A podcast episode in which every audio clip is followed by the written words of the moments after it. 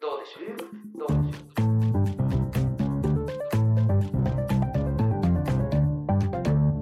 ルークスアカデミ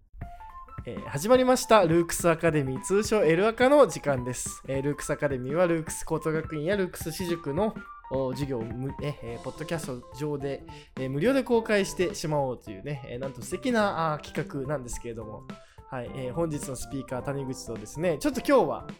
初ですね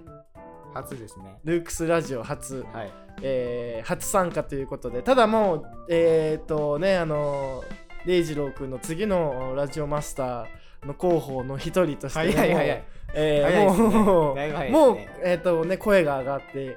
いるだいぶ早いですね、それは。はいということでじゃあ自己紹介お願いしていいですかねはい。えっと、ルークス2年の、えっと、福田海です。今、高校2年生です。はい、よろしくお願いします。お願いしますということでね、えー今、えーと11月のお27なんですけども、はいえ11月から入ってきたんですね。だかそらうもですね。もうね、だからもう27日、そんでな、 3週間、4週間でもうラジオマスター候補に上がるほどのやっぱ実力を まあまあまあ、お金備えいえいえていいらっしゃる 初なんですけど ね、今日。ちょっとね、い話がまあ、早いですけど、はな 初なんですよね。初ななんんですかこう聞いたことありました、そういえば。聞いたことあります。あ、本当ですか、はい。えー何聞いたんですかえーっと、あの、何でしたっけ、フリー、フリートークみたいなやつありますあ、フリートーク、放課後ラジオね。あそうですそうですあ、あそうだ、放課後ラジオ一応好きなんだよね。放課後ラジオはよく聞きます。アあーなんか放課カデミーは長いんで。あアカデミーはねちょっと長いですけど長ねいですでもね、はアカデミーが一番聞かれてるっていうのでねあもそうなんですねこう重責があるわけですねだからここでこうやっぱりゆず以上の結果出した らもうラジオマスターだっていうねことでそうですはい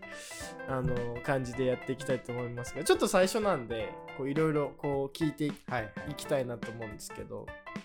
えっ、ー、となんだろうな趣味とかってあるんですか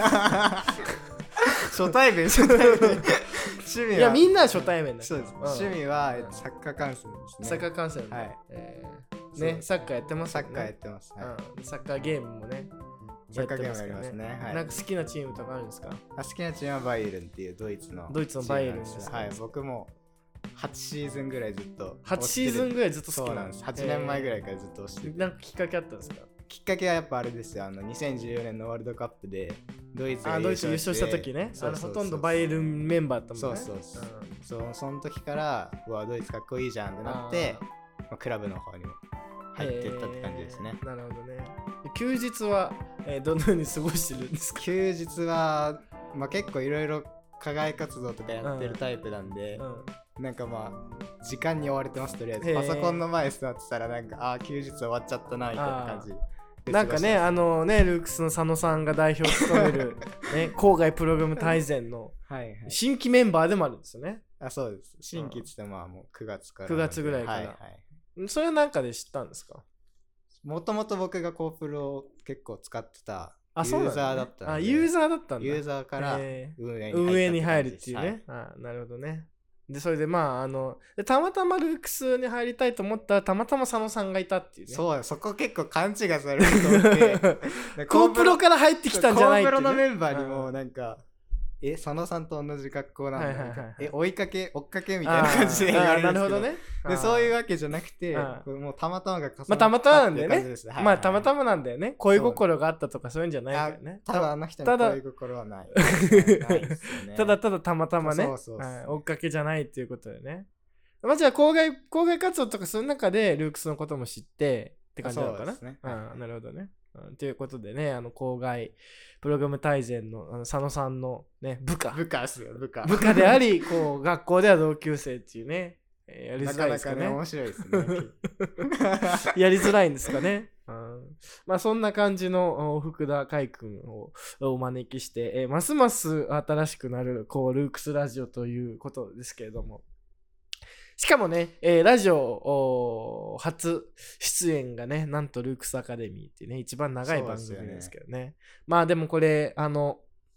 ねちょっとこの前に、えー撮る前に軽く打ち合わせというかねえー打ち合わせをしたわけですけどまあ打ち合わせというかねルルークスアカデミーで大丈夫なのって聞いたら大丈夫ですって言われたんでもうこれはもう頼もしいなっていうかねあなるのほどやっぱりラジオマスター候補の一人として のなんかこう心意気というかね覚悟をこうね感じられたということでね皆さんもあの福田海君のファンになってね結構ねそうなんですあのファンあのシュントとか最近出てくれてないけどうん、あの結構ファンがいるみたいであファンがいるんです、ね、声がねえー、顔わかんないけどあか声だけファンそうこなるほうど声が好きなるみたいなんでそう意外とねあのファンがいてくださるってことでねもしかしたらもう一番ファンほどを ねつけて、それ面白いですねねねいるかもしれないっていうことではいということでね、えー本日はですね、えー早速本題に入っていきますけれど も、えー本日は第14回ですね、えーもうこのルークスラジオもですねもう2年ぐらいはいはいやっているのかないや3年目ぐらいか長いですね長いですね。え3年かなえーまあ約、まあ2年か。約2年ぐらいなんですけども。えっ、とね、もうそれでもう、あの、ルークスアカデミーももう50本ぐらい上げてはいるんですけどね。あのうん全然終わる気配がないということ で。あのただね、その中でも、あのルークスうーアカデミーのね、えーもう無数のコンテンツの中でも、ちょっと社会学は終わりに近づいてうんうんうんえー来ました。ということでですね、えー今回第14回、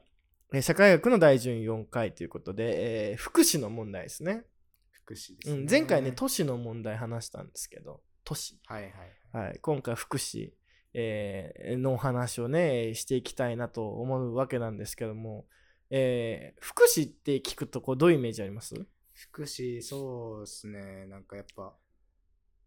どうしても一番初めに出てくるのはやっぱ介護とかそういうあ、感介じ護ですとよかね。老あ人ーとか老人の介護とかはいね、はい介護問題とかね。介護問題とか、なんかどう思いますはいはい振りがすごい これがね、えールークスアカデミーですけども。なるほどなるほど、うん、介護です、ね、介護。まあ、やっぱりそのなんでしょう今いろいろ問題になってるのうは、ん。介護される側だけじゃなくて、うん介護する側の年齢層も上がってきてっていう感じで、ああ、老老介護みたいなやあーつそうね。老老は介い護はいはみたいいなはい。さっきちょうどレポート会数出てきたんですあけーどそうなんですか。はいはいへっていうのもあったりとかして、まあ、やっぱり、うん、それこそ少子高齢化とかも結構絡んでくるのかーあなーっていなうるのほはどありねますよ、確かにね、うんあのー少子高齢化でね、あのーピラミッド型の人口構成から、うんあの壺型の人口構成になるとねまあ、70歳の、うんねえーまあ、高齢者がえー90歳の高齢者を介護するみたいなことそうそうそうがそうまあ現在あるわけですよね。で結構あるみたいですようねんだからもう実実態として。でまあ、今後も増えていくわけですよね。大体まあだから昔20代で産んでたんで、はい70代っつったらお父さんお母さんはまあ90代ですよね。うんそうですでねまあ全然生きてますもんね。うんまあでももう冷静に考えると70代になって90代こうこう介護するってどういうことなんだろうっていう感じしますけどね。そうですねうん確かに、もう70代が解雇される まあそう介護され70る代もね側なのにっていうもうね75歳から後期高齢者ですからねそうそう後期高齢者同士の ねなんかこう介護の試合みたいなことそもうそれこそね傷の舐め合いみたいなもんですよまあねあったりりとかもねするんでまあ確かにこれは社会問題、えーですよね。でまあ他はなんか思いつくあります。まあ介護の問題とか。他そうですね、うん福祉ですもんね、意外となん逆になんかこれあります逆になんか 逆になんかありますおーっとこれは新しいパターンだ ぞ。あーこれ新しいパターンですね。やっぱりこう、やっぱり違いを見せつ けてきましたね、早速。逆になんかあの逆質問ってやつですね。なんでしょうね。 確かに難しいですね。なんか、福祉の問題となんだろうと思いますけど、まあでもあの、保育園の問題とあーか。はいはいはいもうね、まあ福祉の、ね、広く言ったら福祉につながね、りますね福祉の問題し、まあ生活保護とかもまあ福祉の問題だし、ね、あ のーいろいろなことありますよね。まあ高齢者の問題もそうだし、うんうん。で、まあ、あの、もっと広くね、あのーまあ取れば、まあ教育の問題、はいはいはいはい要は教育費の問題とかも、まあいろいろあると思いますけど、なんかこう、今のね、例えば老人とか、うん その子供とか要は生活保護とかあのーそういうのいろいろ出てきたじゃないですかはいなんかこう福祉って、えー一体どういうこうなんだろう人たちに向けたサービスサービスって言うとおかしいですけどうんまあどういう人たちを対象にしてると思いますなんか福祉っって言葉だけ聞くと、うんやっぱりそのなんだろうな社会的に弱い立場ってはいいはいうか、はい。うん。なんかそれこそ昔とかもうん。はい何でしたっけ福祉国家はいはい。とかもあったんですけど、うんそれも一応目的としてはなんか社会的に弱い立場をはいはい。救うみたいな感じの、そうです意味ないじゃないねです。かまあだから、まあ老人とか、そう子供子供と、か、まああるいはあの障害を持った方とか、ね、えー、あとは、まあ要は、ううまく労働ができなうんうんういん人とかですね。あの、まあそういう、まあある種弱い、まあ一括りにすると、まあ弱いと呼ばれるような人たちだと思いますけど、じゃあこれ何に対して弱いんですかねそうっすよね確かにうん。どうしても基準をそうだよね。ありますよねうん。で何を基準にしてるるんだろうね。確かにまあこの間やりましたねそんな授業もあ、そんな授業やりましたっけなんか心理学でやりましたあ、心理学までやりましたっけね。はい、うんなんかそれこそ私も、うんなんか基準が決まらないと弱い強いとかもあ、まあそうだよでねすよねだから基準が何を基準にして、だから確かに社会的弱者とか、うんまあうんうん私たち、今はもう割とね、結構、なんだろう人口に解釈した言葉っていうかね結構いろんな人がね使ったりしてなんか社会的弱者をつそうんうんうのん助けたいとか、社会的弱者に必要な支援をとかまあねあのマスメディアとかでも結構流れてきくると思いますけどまあもちろんねあのツイッター、えー現在 X ですけどもうんあれとかもね、まあそういう議論あったりしますが、でそもそもじゃあこのね、 強い人たちって何なんだろうみたい な。本当ですようね、ん。何なんですかね。なん、何なんでしょう、うん。お金なんですかねお金なのかな価値、うん、価値じゃないの評価基準として、うん。うん、結構お金っていうのは絡んでくるのかなっていうのあはお金が一つ絡んでありまきすよねそう。うん。他うーんやっぱり障害も一つですかなんかまあ障害も社会福祉の対象になりますよね。うんまあそうなると、まああじゃあお金持ちの障害者はみたいな、ですようね、んそうなりますよね確かに難しいですね、うんこれ結構強い立場って ちょっと失失礼しました。何ですかね強い立場にいる人って。自分はどっちだと思います まあ子供だから、まあまあなんか、まあそう福です祉の対象になるんでしょうけどね。なりますようんえー、どうなんでしょうまあだからこれはまあ極めてこの近代国家ないしは近代社会が何を普通と考えてきたかみたいなのとリンクするんですよね。うん普通って考えると僕は結構ずれてるタイプの人間かなっていうのはありますけどうん。その世間的に見て普通っていうのは。うん。まあだからここで言うとまあ要はですねなんかあの健全なその心身状態で働くことができている人なわけですよね。はいはいはいはい。だからお金とかっていうよりは要はなんかこうある 種定型発達うんうんまあ定型発達っていうのも今は難しいですけどもまあ要は近代国家においてまあ働くということがまあ非常にこうまああの普通の条件の一つというか、はいはい。うん、要は心身が健康健康であの働き続けられるっていうねうんうんうん。だからまあ子供も老人もまあ要は働けないわけですねそうですねまあ今は働いてますけども、、うんうんうんまあ昔もねあの児童労働とかあったんですけどねあのあの要はイギリスとかではさあの児童労働、はいまあ日本でもそうですけどもあの児童労働の問題っていうのがうんうんまうあん多分にあって、でまあ障害えー者の方っていうのもまあ健常者とは切り離されるえー存在うん。だし、えーとまあ、生活保護をもらうようなね要は労働できない人たちですよね何らかの理由でね、はいはいはいはい。まあだからやっぱり働けるか働けないかみたいなそうですね。うん、まあうん健全なこう心身状態でなんかこう働いて自分の生活を自分で成り立たせることができているかどうかみたいなのがなるほ一どつこう正常の軸としてあってでそこから外れてしまうなんかこう属性の人がまあなんなんかいるわけですよね。はいはい。うん、でまあそういう人たちにもちゃんとアプローチしないとお良くないと。んいうふうに、まあ、考えて社会福祉みたいなのはあのビスマルクが導入したわけですけどもうん。うんじゃあこのこういうなんかこう要は近代社会においてこう普通だと思わまあ要はマジョリティみたいなものを構成しない人たちが、はいに何もしなかったらどうなると思います社会が。確かにそんな考えたことないですけど、うん、だからまうんあ、あーあー高齢者なんだへえ死んでくださいみたいなとか あ子供なんだまあ別に児童労働でもいいんじゃないとかあー、はいはいはいはいは障害者なんだいや別に雇用しなくてもいいんじゃないとかね、うんそれなんか面白いなと思うのうが、ん、仮にそのその要は社会的に弱い立場の人たちを助けないっていうふはいうはいはいにすると、うん、どそのマジョリティの人たちで批判する人が出てくるっていうういうことあのその要は普通に生活できてる人たちが、うんそういう人たちのことを、なんで救ってあげないんだっていう人が出てくるあーはいはいはいっていうのは結構なんなんだろうなそこに結構矛盾というかうんなんでしょう普通に自分たちは生活できてるのに、そういう批判をするっていうああなるほどねだから自分たちは普通に生活できてるからそれでいいんじゃんと思ったらでもやっぱりそういう人もちゃんと助けてあげなきゃみたいなそうそうそこうとを思うそこにジレンマがっていうあー確にかにねでそれなんでなんですかねとかねまあそれも確かにそういう研究もありますね要はホワイトカラーが社会運動はいをはいこう支援するのはなぜかみたいなことを研究する人もありますけど、まあ、今まあ今はですねあの最初ビスマルクの立場から考えてほしいわけですね。はい、うん、だから、うんねよし、えーまあドイツはね遅れた近代国家なので、あのドイツあイギリスフランスにこう追いつけっていうことであの急速に近代化を始めたわけですけど、まあ、近代化を始め、まあ、急速にやるとですねいろいろ歪みが出てしまうわけですね。うん、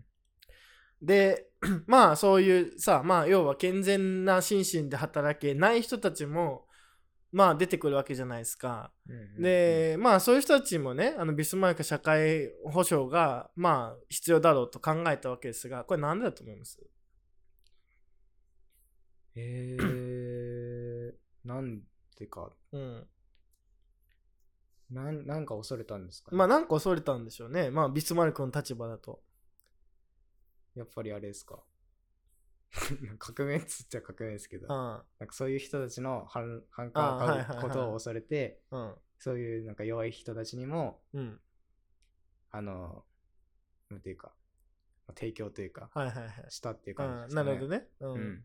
まあもちろんさっき言ってくれたような なんか善意の心というかね、うんまあかわいそうだからみたいな、まあ、もちろんこういうのって結構イギリスのまあどの国でもありますけどまあイギリスとかだとね結構こうそういう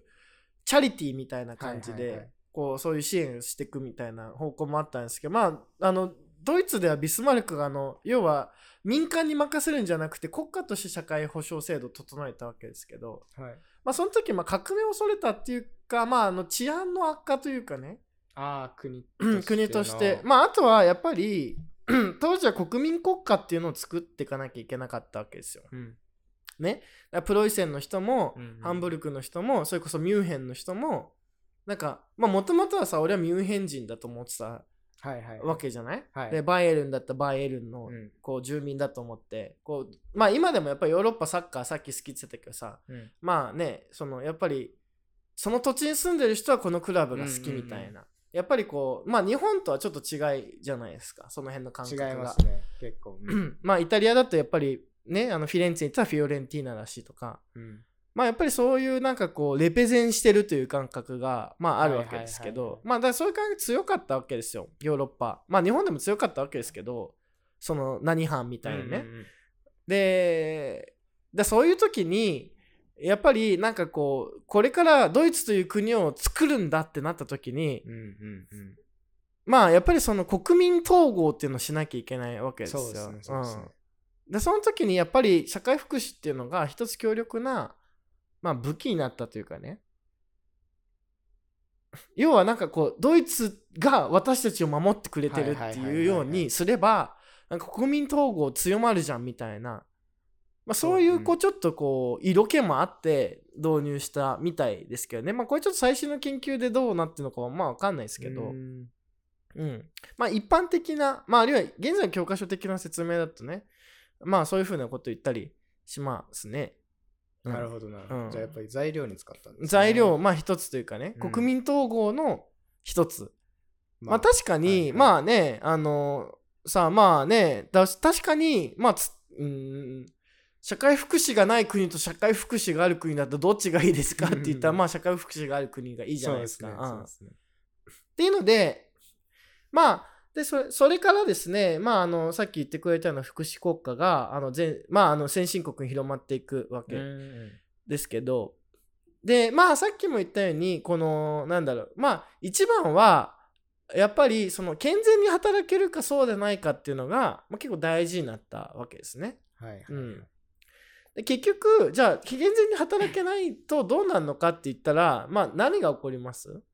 生活できない、そうですねだから貧困に陥っちゃうわけですうね。んっていうのでやっぱりまずはこの貧困をどうにかしようっていうところからやっぱ始まっていくわけです。はいはいはい。うん、福祉というものがね。うん、でまあそれイギリスだとさっき言ったのはチャリティーのような方法でなされたしドイツとかだとまあ国を挙げてそういうものの格差みたいなのを縮めていこうみたいなね、そういう感じになったわけですけどもじゃあ貧困って何でしょうね貧困ってなんでしょうね。今度はまあそれこそだから普通にうん3食食べれずというか、うんはいはいはないんでしょう。あ3食食べれないとか。かねないとあか、まあそれこそちゃんとした家に住めないというあか。ちゃんと支援進めないとかね、はい、生活ができなかったら貧困になりあまなるほすね。どね、はいうん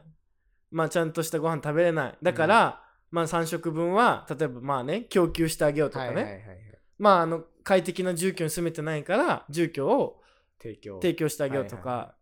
まああのさっき福祉の問題出てこなかったこれ住居って結構大事な問題ですねああ、住居ですうね。んまあ日本の場合あのうんなんか公が住居を提供するっていうのはあまりなされうん。てない、うんうん公営住宅ってあんま少ないんで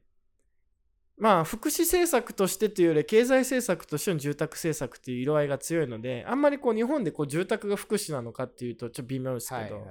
ぱりドイツとかではあの住宅政策は福祉系の系列の省庁が担っているみたいなんで、まあ、住宅も大事ですね。なるほどうね。ん、で3食食べれてまあ必要最低限のうなんだ、えー住宅に住めていてあとは何ですかね、住宅、食事、うん、それ、なんだろう。なんでしょう。睡眠もですかあまあ住宅にまあか住かって宅にきかたかっねてきますうね、んそれ。あとなんあとなんかありますだって。 あとなんかある飯3食飯食わ食えて食えてて、まあ家先がって3食家あってでも3食飯食えて家あってっていうさまあ生活を想像してほしいんですけはいはいはいどどうですか三三食食えうて、ん家あっ家てあって、うん成り立ちます生活は。 まあ生活は成り立つだろうけ生活はど、成り立ちますね自分がそういう暮らしをしたとしてどうですかもう生きる価値はいい まあまああ、なかなかないです よねなんかこう家にいて3食飯を食ってまあその要は独房にいるのと何が違うんだって感じになっちゃいますよね。まあそこの中にやっぱ人との交流があっうたんり、あったりまあ、娯楽があったり、まあ娯楽があった、りまあそういうのあった方がいいですね。はい、でまあそのためには教育が必要だったりしますからね。そうですね。うん、でまあできればね働いた方がねあうんうのん人とか世界と関われるので。かつ自分で稼げる、まあ稼げるようね。になるしねということで、まあねあのそういう方がいいだろうと。まあいうのがあの社会権の発想ですよね。あの健康で文化的な最低限度の。そうですね。まあだからまあやっぱりこう我々健康で文化あ最低まあぶ最低限文化的水準の生活というとやっぱり3食飯があって、えー寝るところがあるじゃ満足しないのがまあ人間じゃないですか。ううん。うんうんうんまあっていうねっていうことで、えー今話してきたのはですねまあえっ、とまあ2つの貧困の概念で説明できるわけですね。はいはい。はい。で、まあそうしたですね、えーまず一つ目がですね、あの健康で文化的な最低限度の生活も送れない状況、これ絶対的貧困というわけですうねん。絶対的貧困。うんはい、もう、もう、それは誰がどう見たって貧困だっていう。はいはいはいはい。うん。ってことは何があると思いますもう一つ。まあ絶対的貧困があれば、もう相対。相対的貧困があるわけですね。はいはい。じゃあ相対的貧困どんなもんだと思います相対的貧困は、なんえひ最低限度の生活はできですら、だから今話してたような、うん飯が食えない、栄養じえゃなーいで雨ざらしになってるうんで野ざらしになってう、んうん、もどうしようもないみたいな、もう誰がどう見たって、最、なんかももうやばい。う、やばいはいはい。状態じゃないで状すか。態じゃなくて、うんそれは保証されてるというか、まあそ相れは対できて的るけ貧ど困をね。うん。なんでしょう。それでもギリギリの生活とかそういうことですか うん、例えば例えうば、ん。例えばですね、うんむずいですけど、なん私立大学に行けないとか。私立大学に行けないのは相対的貧困かどうかまあなかなか難難ししいラいインですね議論ですけども、うん。まあっていうのはつまりとどのもう少しこう抽象化して言うと、抽象化して言うと、うん生活に困らないけど、みたいな。抽象化うん、今の話を抽象化いやだからなんで私立大学の話が微妙かっつうと、ん。まあ例えばですけどねあのまあ戦前のあの大日本帝国のようにですねもうあの格差というものがまあひどくて、はいはい。えーまあ要は中産階級から上流階級がまあなんか国民のうちのなんか数パーセント数十パーセントしかいないってなった時にうんねあの要はねあの私立大学に行かせるっていうのは、まあ、確かになんかそこには超えられない何かがありそうですよね。はいはいはいはい。てかまあそもそもじゃあねあの東京のね財閥のお嬢ちゃんお坊ちゃんとかがなんかこういい大学通ってたとしてでいい服装身なりを通ってきたとして国民のまあは78割の農民の人たちがなんかあ羨ましいなと思うけど羨ましいなで終わるじゃないですか。はいはいはい。うんでもまあ今ってまあなんかちょっと微妙だよねその辺ね。そうですね。うん本人何が違うんですかねでそこには絶対的な差がありそうな気がするんですけど、はいはいはい。今私立大学通ってってなった時にそこまでの絶対的な差があるとは思わないわけですよねうん。多分多分。うんいや思う人もいると思いますけどねはい はい。それ程度の問題なんで価値観ですね、それは。うん人それぞれ。何だと思いますだから相対的貧困ってとどんつまりとどのつまり、ん 相対的貧困ですもんね。それ、え何に対して相対的かなんですよね貧困の状態が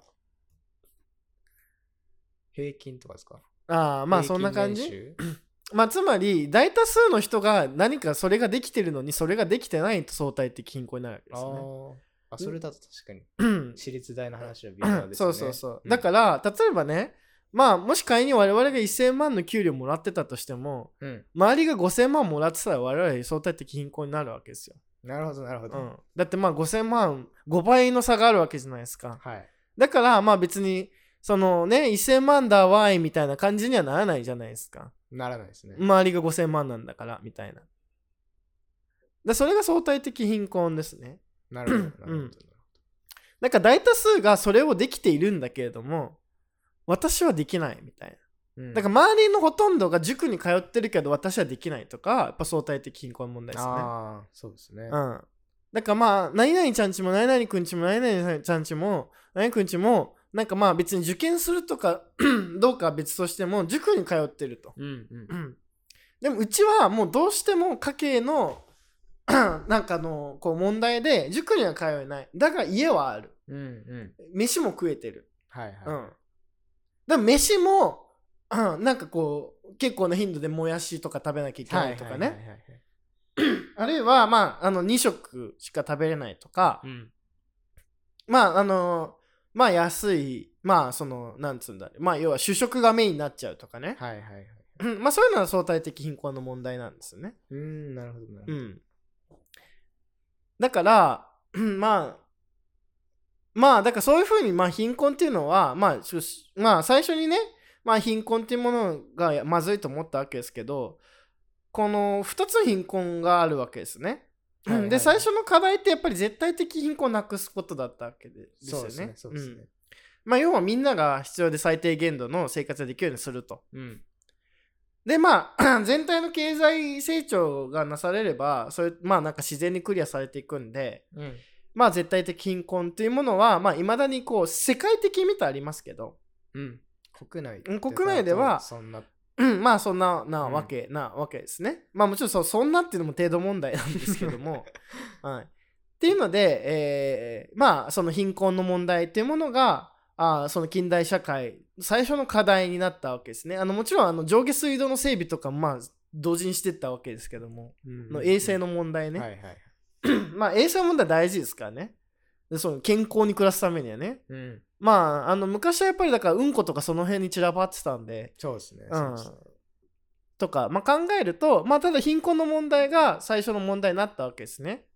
で貧困になるとまあそっからなんかこう疫病も蔓延しやすいしとかはいはいはい。なんかいろいろあるわけですよそれこそ。別問う題んにつなうがってますねん、そういろんな問題波及していくんで、っていうので貧困にアプローチしたわけですけどそれはまああの先進諸国でですねうん。じゃあそもそもですけど、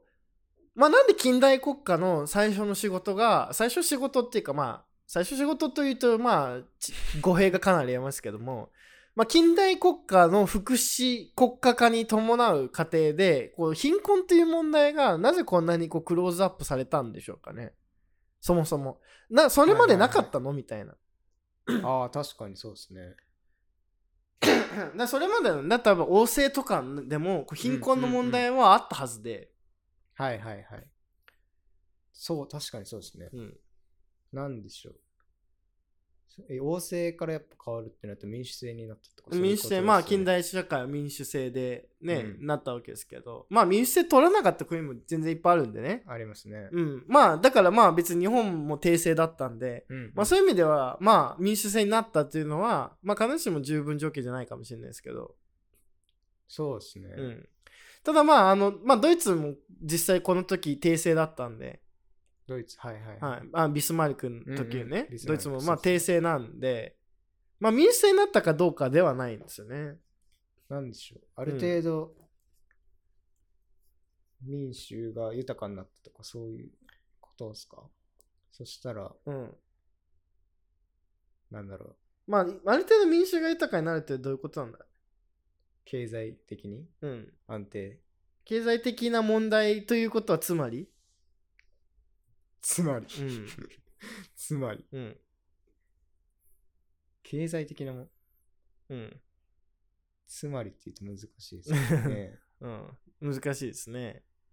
その時何が起きたとかってことですかそなんでしょう。あれあれか。えっ、と、単価が出てこなくなった。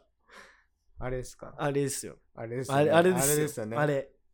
イギリスですかあれしかないでイすよギね。リスですね。まあ、あれですよね。まあ、あれです。あれです。なんて言いますじゃああれですあよ。あれですと。うん。何ですかちょっと待って。えーっとね。うん。産業革命。産業革命産業ですねはい産業革命。まあ、つまり、えー資本主義になると。うんうん。えー資本主義になったらですね、えー何が、まあ、どうなるんですかね。 何がどうなるうんえー、あれですよ。 あれですよ。よね。そうですよ。頑張った人が、まあお金まあお金もらえるんだけど。ど、はい。まあそういうことじゃなくて、そういうことじゃなくて、うん、資本主義になるとこれまでのこう暮らしとどう暮らしぶりが変わるのかってことですね。まあもちろんその頑張った人はこうより高くいくっていうのはまあそうなのかもしれないですけど、暮らしぶり暮らしぶりはどう変わるのかって暮らしぶりうん資本主義になることによって、はだから王政あるいはその資本主義以前にうん。こういう問題あったにせよなんかこう国家としての問題にならないわけですね。なるほど。うん、確かに。資本主義になることによって。だからそのうん資本主義になった結果、福祉国家も同時に成り立たせないとまずいみたいな感じになったわけですね。まあざっくり言っちゃうおーと。そういうことですか。うん。なんででしょうっていう。だからそれは。雇用が増えたとか。まあつまり、うん、まあ悪くないです、ね。悪くないうん悪くない。つまり、うん。働き手が増えて、まあつまり、お金が 動く。うんつまり、うん、ちょっと遠くなったな。働き手が増えるから、うん。まあ、働き働けない人がってことですか働き手がそうですね。いや、つまりですね、 えー土地をを基盤にした社会から、まあ、資本を基盤にする社会になったわけですね。はいはいはいはいで動くわけですよまさに。うん。でまあ工場っていうもの要は都市に都市付近に工場っていうものが建てられて、えー工場の労働者はほとんど農民だったわけですね当時。うんうんで要は土地を失って都市にで出てきた労働者を雇用してたわけですよ、うんなるほど。でその労働者が十分な賃金を得られていなかったわけですねはいはいはい。かといってじゃあその土地を持ってる価値持ってないんでそうですね。で土地を持ってないってことは自分でその食べ物とか作れないじゃないはい。で家もないじゃない うん。都市にやってきてさうんうんうんだって、さ、ね、た例えば仮に自分がさまあなんかどっか田舎からさ東京に出てきた時にさねちょ,、うんちょっと貯めたここう貯。金を持ってやってくるわけですけど、まあ東京で暮らしてたらさそんなすぐいす瞬間でなくなるわけですよね。なくなりますうねうんんだ時にだからじゃあね田舎だったらうん自分の土地でなんか食べ物とか育ててて最低限食ってて、ね、家もあったみたいなうんうんうんうん。でつまりさ資本主義になって都市にやってきて 要はとじ仮に都市の地主じゃなかった場合我々はあのお金をでなんかいろんなものを生活の基盤を整えていかなきゃいけないわけですねそう、そうなります。うんん。そうなんですよだからこの体じゃないんですよ体と土地じゃなくてあー市場から全部はい調達しせざるを得なくなっちゃうわけですよまあそしたらだから必然的にこう貧困の問題が出てきちゃうわけですねなるほうん、もうお金がないみたいなはいはいでうんお金がないイコール何もできないんですよ。そうですね。そうなりでますも別にそんなことないじゃん。と土地があったらお金なくたってさ暮らしていけんだからあの、うん作れますもんねそう狩猟したりとかね。自分であのあの一説によるとあの東出正宏はいはいはい。海遊の最近狩猟生活してるみたいじゃないですか。はいはい、そうなんですね。そうなんですよ。なんか山小屋 で要はねいろいろね不倫とかかました後に、はいはいはい。なんか山小屋で今こう狩猟生活とかしてるんだって。なだからさ月2万円で暮らしてんだって。少な。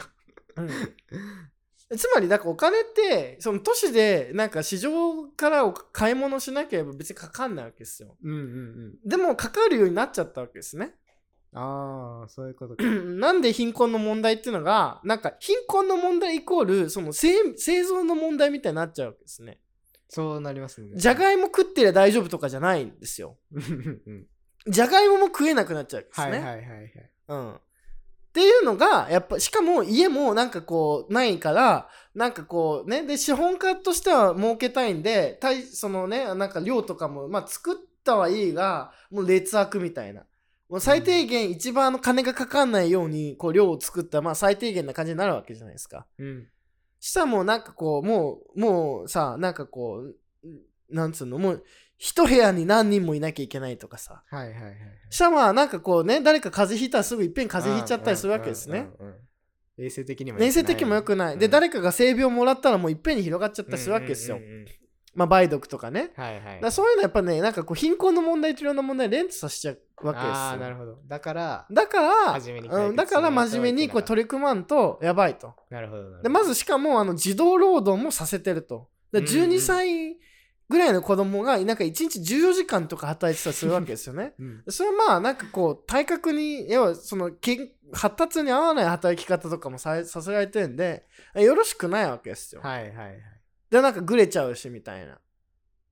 でもこれなんとかしないといけないっていうのがやっぱりその近代国家としての問題だったわけですねだから健全に働いて自分で自分の生活を成り立たせることができるやつはとりあえず良いからうん。そうじゃないやつらをなんとかしないといけないみうたいんな、うんうん。でそれでもまあ今でも基本的な発想が変わってないってことですねなるほど。さっきも言ったようにその社会的な弱者をうん。救済しなきゃいけないみたいなのは要はその自力で生活を作れない人たちじゃじゃないですかはいはい。そうですいろんな理由で、そう老いとか若いとか、うん。うん、とかね、うん、っていうので、えーだからこういう集団っていうのは結局その相対的貧困に陥りがちだってことですねなるほど。だし、まあ、あの子供にはやっぱりその、ね、あの普遍的に、えー教育をサポ教育を提供しないといけないからじゃないとまあなんかそういう感じになっちゃうじゃないですか。うん。あのね、なんで子供はその労労働者ではなくてちゃんと教育し教育をて、受けるそう側ねはいはい、大切に教育してそれなりに知識を身につけてから仕事をした方がなんか全体として良くないみたいな。そのグレないし、なんかこう、それなりにこう教育水準高い方が読み書きもできるしとか。そうですね。うん。っていうので、まあ教育もその義務性みたいなものがどんどんこう広まっていったわけですね。だからある種教育も福祉なんですよ、なる社ほどな会るほど。こう、まあ福祉国家からすると、教育を提供するすることによって子供をね、あの児童労働から守ったりとかすると。うん。おいうわけですね。で、はいまあ、あるいは、なんかこう、移民とか、まあ、日本だと、なんか移民、実質いっぱい来てるわけですけど、あんまり移民にへの関心はないんで、うん移民の教育とかあんまりクローズアップされないですけど、まあ、ドイツとかフランスとかとかだと、やっぱり移民をどう包摂するかみたいな、めちゃくちゃこう大事な福祉的な問題ですよね。。うんうんで要は、あの言語学校がいっぱいあるわけですよ、とりあえず。はいはいはい。で、なんかいさ、なんか留学したらとりあえずなんとか言語センターとか行くわけじゃないですか。はいはいはだい。からあれはそういうこう移民包摂政策の一つみたいになってるんですね。うん。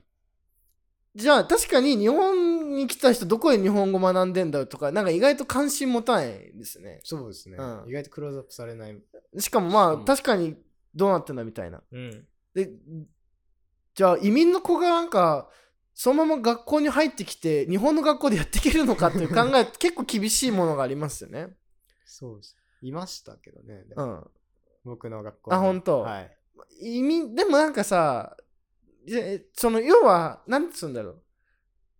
いや奥さんが日本人とか旦那さん日本人とかで、なんか日本語そういうの喋れるとかなんかまあ要はねえーそそういうタイプじゃないですか違う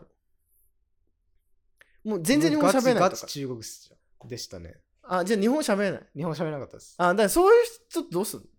学校で ね。どうしたんでしょうね。え、なん、なんとかなってましたよでも。本当先生が結構面倒を見てた。ああまあだからイメー先ジ生がやんなきゃいけないでしょそうそうそう。先生だから先生がやる以外のんなんかこうふだから先生それ仕事なのかって言われると仕事じゃないから、ね、そうしたら。うん。だからやっぱり日本はその分野足りてないわけですね足りてないですねで。その専門職がやった方がいいじゃん別にそれは絶対そうです。だって先生はそのねあの日本人にしましょ教えてなんか中国人にしまた個別レッスンとかさうんまあそれ先生仕事じゃないってなるんですけど先生なんか日本だとなんか便利グッズみたいな感じになってるんなってでますはい。あのそういうこともやんなきゃいけないとかうん。だからまあそのエスニックグループみたいなねその移民とかに対する教育みたいなのもやっぱ福祉政策一環です、はいはい。うん、本来はで日本だとあんまそういう関心がないです、なるほどなるほうん、まあなんでまあ結局その相対的貧困っていうのはあある特定の層に集中しちゃうわけですね ど。うん。うんまあまあ日本だとこれまたあのシングルマザーの片親の方が、はいはいはい。まあ、要はシングルファザーよりも、やっぱ2倍ぐらい賃金、平均賃金低いわけですね。うん。で、シングルマザーになると、もうなんかもう一気になんか割ともうやばい感じになるみたいな。でそれはなんかこう、日本がもう専業主婦モデルをまあ採用してきたからみたいなところもまあ、だいぶあって。うん要は、給その、企業内での給賃金体系が女性の方がなんか低く設定されてるとかね。はいはい。うん。あと、キャリアが途中で中断されるんで、男性より賃金が上がりづらいとかね。ああ。なんかそういうのもいろいろあってシングルマザーの方がなんか低くなっちゃうとかうん。あとはやっぱり高齢者ですねで日本だとこれはまあ日本に限るとこれは高齢者の中でも、えー要はあー大企業の、うん、厚生年金もらってる人はそれなりに年金もらえるわけですよはい。積み立てられ分があるんでうううでもあの自営業やってた高齢者ってほとんどもらえないんですねだからあのビートたけしがあの5万円しか年金もらえないみたいなさ、いニュース、だだあそれが日本のあれなんです年金制度なんですよああ、なるほどなるほうど。ん、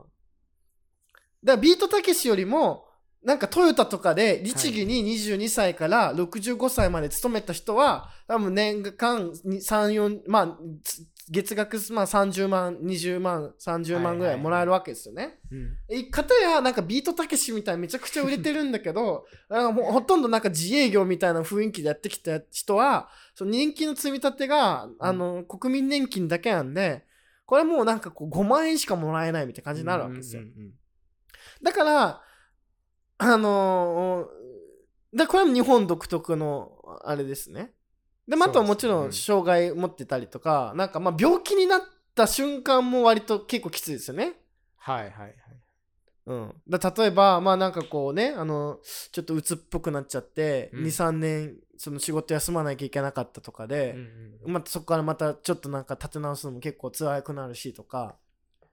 確かに確かっていうので、まあ、相対的貧困に陥ってしまう可能性が高いそのリスクですね確率はその平等には分配されていなくてやっぱ特定の人々特にさっき言ったようななんか健全な状態である文化社会の馴染んだ体系の中でなんかこうあのわうまく渡り歩いていける人じゃない人たちがやっぱも漏れてしまうっていう、に。うんうんうん、こうこういう人たちに福祉を提供しなきゃいけないよねっていうのも、うんうんう んまああったりするわけですけどもね。まあでもまあどうなんですかねなんかこうまあ日本ではあのやっぱ独特の、えーなんだろうこう傾向があってでこれあの福祉国家のなんかね国家論みたいなはいはい。まあ話に最後入っていくわけですけどもまああのーまあその SP アンデルセンっていう人がですね、はい。なんかまあこえー福祉国家にはまあこれざっくりですようん。あの当てはまんない国いっぱいあるんですけどこれあのモデルとしてはえーざっくり3つあると考えたわけですね。 3つ。はい。はいえー福祉を国家の関与は最低限に絞って福祉サービスを市場から調達するモデルですねうんアメリカとか。うんうん。だからアメリカとかだからあのね仮にあの要は税金そんなないけどだからまあその賃金もめちゃくちゃ高いんだけど、まあ、今だから平均賃金1000万ぐらいなんですそようねで。すね。そんぐらいいってだまからす。日本の2.5倍ぐらいあるわけですよね。うんうんだからその分あの生活費も2.5倍以上かかったりするみたいなね。そうですうん、これ自由主義モデルってやつですね。はいだからあの、日本だとまあ病院行ってもまあね2 3 0 0 0円負担すればいい方だけど、あのアメリカ行ったらもううんうん万円かかるとかね、うんうんうんうんあのでそれは市場自由主義モデルですねはい。でその分あのふ国家が君たちの人生に介入しないぜだから税金も少ないぜみたいな感じになったわけですねなるほど。うんでですね、えー国家が税金を財源として福祉政策を積極的に行うこれ社会民主主義モデルってやつですね、うんまあ、北欧モデルそうですね。が一番分かりやすいですね。まああのだからまあ僕もフィンランド行ったことありますけどもう高かったです ね。税金が少ない。いや税金とか分かんないじゃんこっちあはあ、そうか。消費税だから。とりあえず、とりあえず高っみたいな物価が高いこれでこんなするのみたいな多分税金なんですけど。なるほど、なるほど。うん、だからあの要はあの税金が高い、まあ、25%ぐらい例えばね消費税あったとしてもその分その生活費にはまあ困らないだ特にその必要最低限のサービス、うんうんうんうんえっとだから病院もアクセスしやすいし教育もアクセスしやすいし、えっと公共住宅、えっと公公営住宅みたいなのもアクセスしやすいしとか。うん。でなるおほど金はあのめちゃくちゃ市場にお金かけられてんだけどその分なんかこう生活のベースにはお金がかかんないうんうんうん。なそういうモデルですね、はいはい。えーあとはですねなんか国家がっていうよりも地域共同体とか企業とかが福祉の中心になる、えー保守主義モデルですね要は中間団体がやるってことですねうん。そう上からトップダウンでやるのが社会民主主義モデルみたいな感じなんですけど、じゃなくてなんとか組合とか、うんうんまあ日本は割とこれに近いですけど、えートヨタとかねうん。うん。がなんかこう手厚く保証してくれるとか、うんうんだからまああるじゃないですかまあルークさんもないですけ どあのそうなんですあのトヨタとか さ入ったらさ多分なんかこうあの家賃補助でとかなんかあーあのありなまんすかあのねあとジムがじ無料で使えるとうんうんかうんうんだからあれもなんかふ福祉じゃないですかそう、そうですね。うん。一応サービスっていうサービスですサーよビスねなんで。はい。うん、だからまあまあこれ多分ないですけどだから例えばですよ仮にどういうふうになるかっていうと、えーアメリカ例えばねじゃああのジムに通うというちょっと分かりやすい例で例えると、アメリカだとなんかゴールドジムになんか年年間うん十万円課金して、はいはいマッスルになるみたいな。なるほど。でえっ、とまあその北欧モデルだとあの体の健康はあのみんなが共有すべきそのユニバーサルななんつうのその権利ですよね、うんなんであのジムは国家が作りますとうん。だただで入れますみたいほう。なその分税金高いですみたいなそうですねうん。それが北欧もであ、の日本だとあのえートヨタに入れば、ジムが無料で使えるとかなるわけですね。はいはいはい、ああはい。だからまあ、そういう感じで、まあ、3つに分けたわけですよ。うん。だあとはこの3つに、えっ、と、個別にどういう要素が絡んでくるかみたいな。うん。ので、まあ、3つに分けたわけですね。えっ、と、その自由主義モデル、社会民主主義モデル、保守主義モデルだと。うん。で、日本だと特に、えっ、と、おーえーまあ、日本なり流に修正すると、えー企業中心、えーあと女性専業主婦、えーほ中心モデルですね。うん。で要は、要は男性稼ぎ主モデルってやつですね。はいはいはい。はい、あのまあ皆さんがご存知のやつですあのあのあのだからあのねねちゃんとかがおままごとでやる あのお父さんが遅くまでいてなんかあの鉢まあなんかけんネクタイをなんかこう鉢巻きのようにやってこうんううんお寿司を持って帰ってきたぞって言って「ハラハラお父さん」みたいなまた飲みすぎてみたいなうん。あのああいうやつですよね。昭和昭和のあ昭和のですね光景ですね。 うん。だから、えー日本の場合、えー企業がまず、えー福祉を肩代わりしてますと。はい。今言ったように、えー我が社に入ってくれたら、えージム無料で使えますとかね。えー我が社が建てたあ住宅、えー寮に、えーうんうん格安値段で入ることはできますとかうん。ね。はいはいははいい。でね、で、まあ入るわけじゃないですか。うん。で、したらさ、まあ25とかね、30手前ぐらいで、なんかいい奥さんもらうわけですよ。うんし。たらさ奥さんの方は寿大社ってものをやるわけですね。うん。で、あの、で、その、退職金もうんと積むんで、だからうんうん22とかで入って3年とかしか勤めてないのに、それなりに退職金入ってくる。ほうほでう。この退職金で結婚式をやったりとか、はあ、なんか新居居のなんとかをこう充実してくださいみたいな。うだんからもう、要は、あの、まあ、会社を挙げて、この女性を、その退職させるっていう方向に持ってくわけ、あーわ持ってってたわけです。うん。でね、じゃあまあ、専業主婦になりますと。うん。だからまず、えー育児が待ち構えてるわけですね。うん。うん。で国家としてはあんまりその保育園とか充実しないんで、えーご家庭で、えー育ててくださいと、うんでお父さんみたいな私ももう少し働きたいと思うんだけどって言ったら「いやお前は子供には母親が必要だろ」みたいはいはい。な「 へえ」みたい なで口答えするなみたいな「で分かりました」みたいなね、うんでまあで家事育児をするわけじゃないですかうん。でねで子供がさまあ大きくなって小学生とかに入ってくると、お父さんっつって、えーもうちょっと働きたいなみたいな。うん。でなんか私も働きたいなってなったら、まあ女す、まあ、まあ子供も大きくなったしなと。で、その代わり子供が帰ってくる時には家にいろと。ほうはい。働いて。てもいいけど、子供が、あーね、家に帰ってくる時には、お前は子供を迎えてやれと。うん。まあなんでまあ日本は別に学童とかもそんなにね今はすごい充実してますけどね今はそうですねうん昔はそういうわけじゃないんでだからお母さんねだから子供が帰ってくる3時4時ぐらいにはお母さんもいるわけですよ、はいお帰りって言ってつまりこれはパートタイムしかできないわけですうん。ね、うん。うん。だからもう子供が学校に行ってる間だけえー、なんつうの、えーレジ打ちをやったりとかうんうんうんやると、多いですね、そうういうのがんね。でしょ、うんでまあでねあの103万昔はね103万以上稼いだらうんあの扶養のね控除がなくなるんで103万ぐらいまではいいでしょうと、うんだから103万以上超えて女性が働きづらいような制度を作ったわけですね、なるほど。うん、国としてもね、うんうんうん。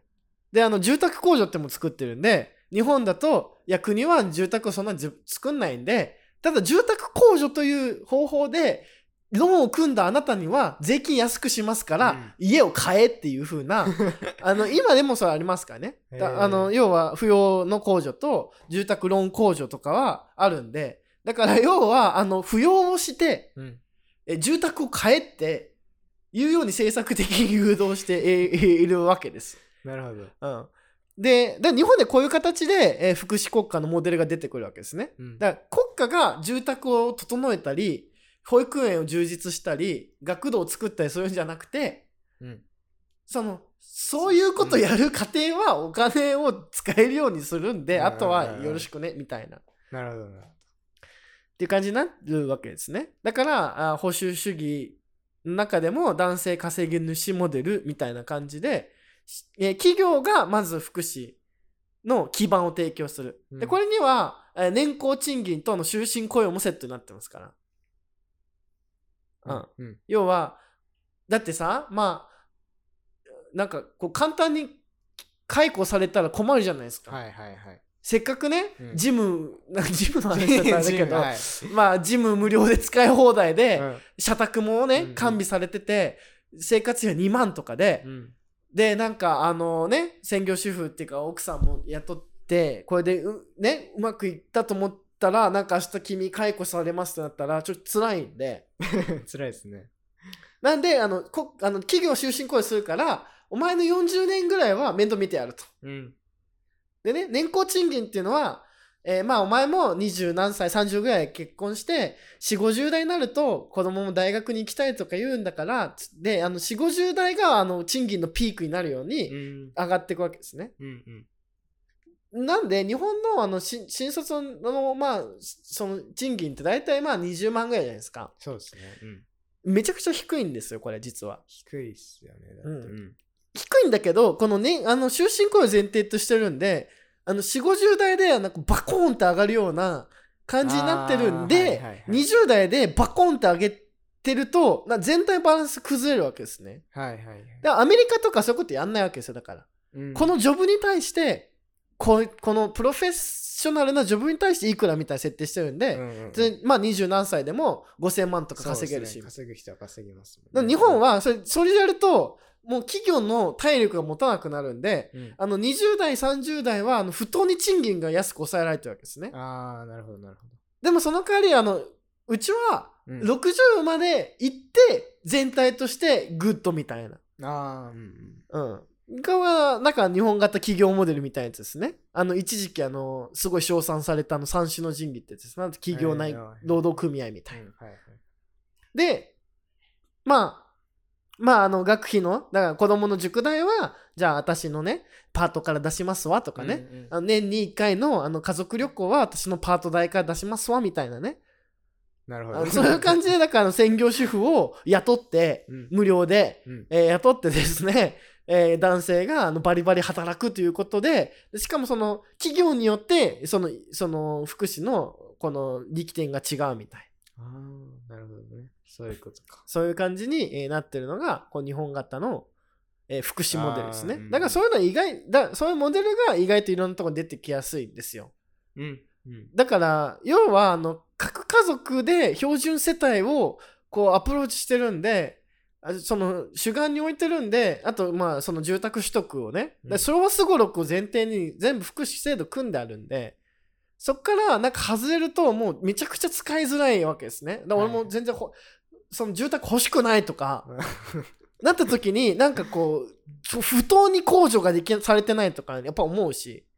これいるのかなみたいな。はいはいはい。なんかそういう感じの昭和すごろくを回してるやつにはいい福祉制度になってるけど今昭和すごろく回さない人増えてるしあるいは回せない人増えてるからうーん、なるほど。日本の福祉どうすんねんみたいな話あにーそういうことえですねーなってくるわけですね。だしその肝心のね企業とかあと町内会とか要はそういう町の組織とか企業とかの体力も全体として落ちたら何すんねんみたいな感じになるわけですね。うんうんうんうん。うん、でもなんかあのだからそういうのとかはあんまり考慮されないでなんか老人に対する社会保険料が高すぎるとかでも老人でもなんかビートたけしでさえ5万円しかもらえてない年金生活者いっぱいいるんで、だから全体のバランスはちょっとおかしいわけですね。はい。うん、っていうのがこう日本型モデルのざっくりとしたこう見通しですね。ううんんまあちなみになんかこの自由主義モデルとこの社会民主主義モデルとこの保守主義モデルってこう結局どれがいいと思います これは難しい問題。いや難し違いうあの問題で自すね分の感性ですよ。あのこれあのどれがいいとかっていうのはあの、うんどれが一番いいモデルとかないんでおうーんこう個人的にはまあ、アメリカっすかね。自由主義モデルがいいですか、うん。ああもうじゃあもうあの税金かけてくれんなと。うん。まあ確かに日本でもね、あの、あのなんかこういろんな税金ショッピングとそれなりにお金もらえたりしますからね。そうですね。うん。かなぁ俺だったらアメリカがいいかな。アメリカモデルがいいですね。なるほうん。どタイねグ。さんはどうですか僕っす かうん。あー僕はね、まあ、す僕はでも社会民主主義モデルがいいかな。近い主義モデうん、要は税金高くて、うんうんうん僕は結構税金高くてもいい派なんでル。、ああ、なるほど。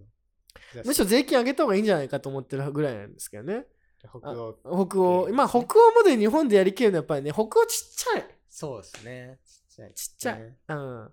なんで、まあ社会的合意が取りやすい。で、まあアンデルセンのこの議論結構大事なのは、うんこういうモデルはやっぱりいろんなその個々の国の歴史的な状況に応じて、